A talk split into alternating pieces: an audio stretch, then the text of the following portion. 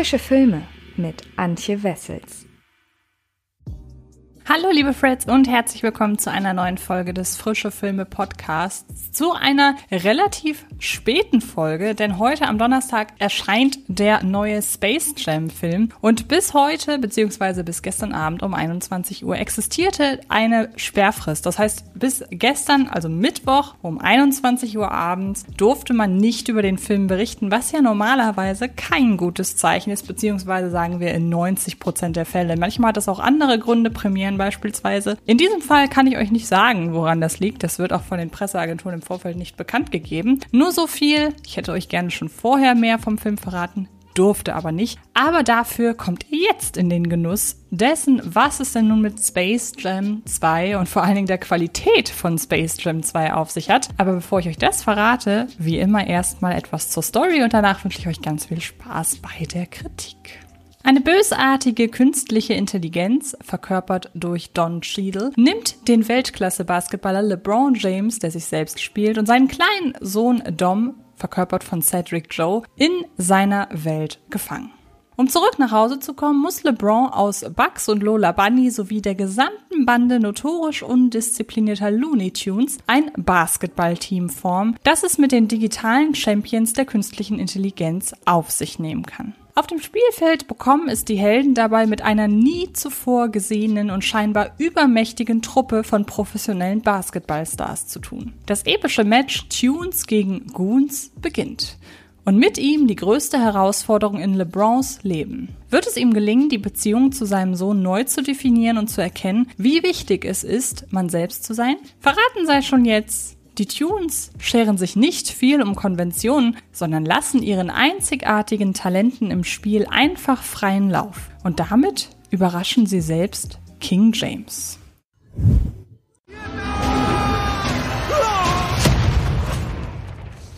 Was soll das? Ich bin ein Cartoon. Äh, ist was, Doc? Ich brauche dringend ein Elite-Team, damit ich meinen Sohn wiederkriege. Ich weiß, was du suchst. Ein Dream Team. Ha! Schieß den Ball! Ich denke, das versuchen wir lieber nochmal. Im Original trägt Space Jam 2 den Titel Space Jam A New Legacy. Auf den ersten Blick wirkt diese Eindeutschung wie die näherliegende Wahl.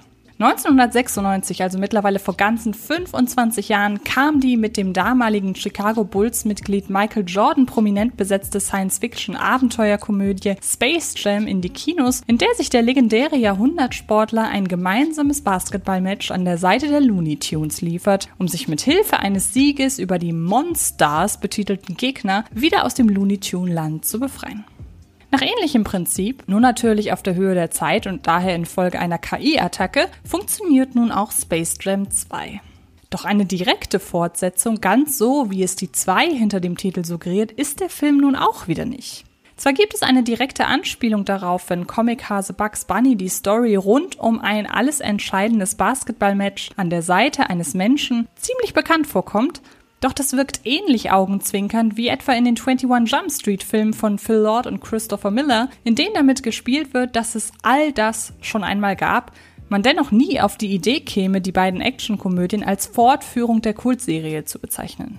A New Generation wäre hier vermutlich der beste Titel, denn Space Jam 2 ist im Grunde eine Neuauflage des Originals. Und zwar für eine neue Generation an Kinoliebhaberinnen und Liebhabern.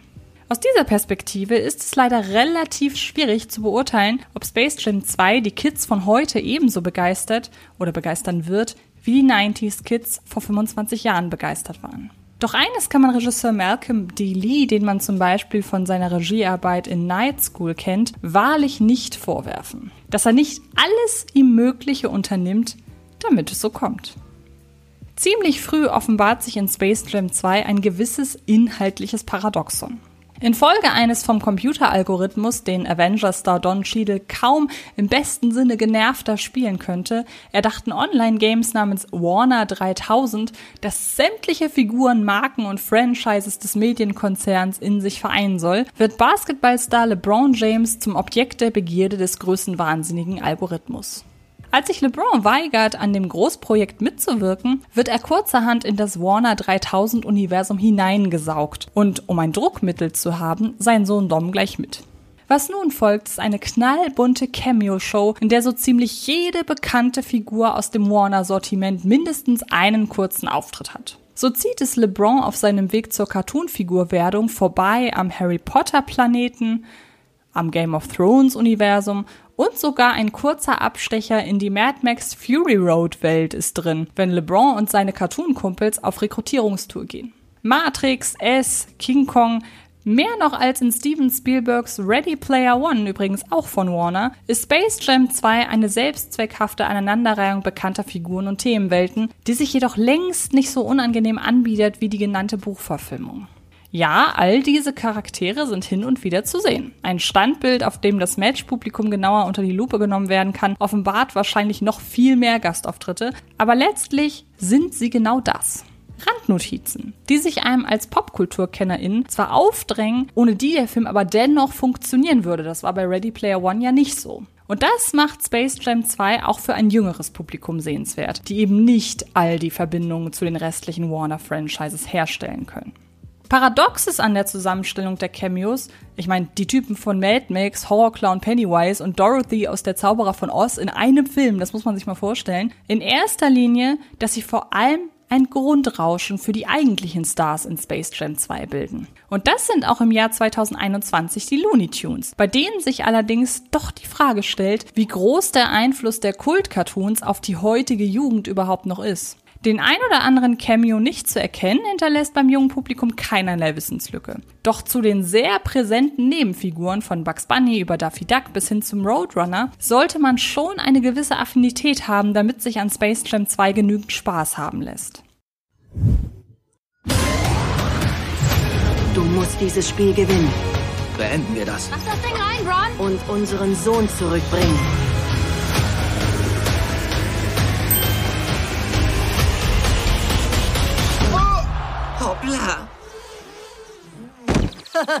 Der Klassiker.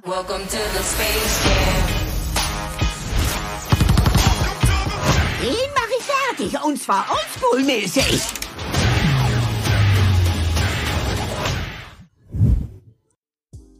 Der Umgang mit den zweidimensionalen Zeichentrickfiguren ist daher ebenfalls kritisch zu sehen. Die Kreativen bleiben dem Stil der Looney Tunes Cartoons früherer Jahrzehnte bedingungslos treu. Erst in der zweiten Hälfte mutieren Bugs Bunny und Co. zu dreidimensionalen CGI-Abbildern ihrer selbst, wobei auch hier die Übersetzung sehr gelungen ist, womit der Film sicherlich den ein oder anderen Nostalgiepunkt holt. Inwiefern sich jedoch auch die nachwachsende Generation an FilmenthusiastInnen am fast schon altmodischen Looney Tunes Slapstick erfreuen kann, ist fraglich. Doch der Film ist voll davon, sodass man so ganz ohne Cartoon-Affinität vermutlich alsbald das Interesse am Film verliert. Damit das nicht passiert, ballert das sechsköpfige Autorenteam im Minutentakt mit Gags um sich. Und dass da allein schon statistisch gesehen auch der ein oder andere zünden muss, versteht sich von selbst. Space Jam 2 ist ein filmischer Zuckerschock, vollgepackt mit Slapstick, Gags und Action. Allein das fast die komplette zweite Filmhälfte in Beschlag nehmende Basketballmatch ist auch abseits seiner stargespickten Tribüne ein Sammelsurium verrückter Ideen, was sich mit der Mischung aus Real-, Animations- und Zeichentrickfilm so alles anstellen lässt. Dagegen wirkt der allzu arg bemüht, zwischen den Plot geschobene Handlungsstrang rund um LeBron und seinen entfremdeten Sohn, der lieber Computerspiele programmieren als Basketball spielen will, viel zu generisch, um den oberflächlichen Spaß um eine emotionale Ebene ergänzen zu können. Und apropos Spaß, während Don Cheadle dieser in seiner gehässigen Algorithmus-Performance aus den Ohren wieder herausquillt, lässt LeBron James seine selbstironische Ader aus zum Beispiel Dating Queen hier schmerzlich vermissen. Viel zu verbissen bemüht er sich in den Szenen mit seiner Filmfamilie um Charaktertiefe, während seine, in diesem Fall als Cartoonfigur an den Tag gelegten, Reaktionen auf die Looney Tunes allzu sehr in Richtung Overacting abdriften. James scheint, sicher auch in Ermangelung an Schauspielerfahrung, schlicht nicht recht zu wissen, in was für einer Art Film er da eigentlich mitspielt. Und das ist etwas, was sich auch dem Film im Gesamten leicht vorwerfen lässt. Unter der Bemühung, möglichst aus jeder Ecke mit neuen, knallbunten Eindrücken daherzukommen, mangelt es Space Jam 2 an Fokus und Struktur. Man könnte sich die zweite Filmhälfte auch gut und gern als losgelösten Kurzfilm oder Langsketch, je nach Auslegung, anschauen. Diese punktet neben ihrem schwindelerregend hohen Tempo nämlich vor allem durch ihre Effekte. Nicht nur die Transformation vom 2D-Cartoon zur 3D-Computerfigur der Looney Tunes Charaktere ist hier vortrefflich gelungen. Auch ihre cartoon-typischen Bewegungen und bekannten Gimmicks haben die MacherInnen eins zu eins von den Vorbildern übernommen. Space Jam 2 sieht im Großen und Ganzen einfach verdammt gut aus. Und ganz gleich, ob man dem Film nun unterstellt, eine riesige Warner Brothers Ego-Show zu sein, dem ich auch durchaus zustimmen würde, oder diese grenzenlose Auswahl an Figuren eben doch den Geist des Erstlings trifft, man kann dem Film nicht vorwerfen, er würde für das für ein Kinoticket bezahlte Eintrittsgeld keine Unterhaltung bieten. Auch wenn diese die meiste Zeit über damit einhergeht, dass man diesen filmgewordenen Energy Drink zeitgleich ziemlich anstrengend und nervig finden kann. Kommen wir also zu einem Fazit. Space Jam 2 ist in seinen zwei Stunden zu jedem Zeitpunkt unterhaltsam und nervig zugleich.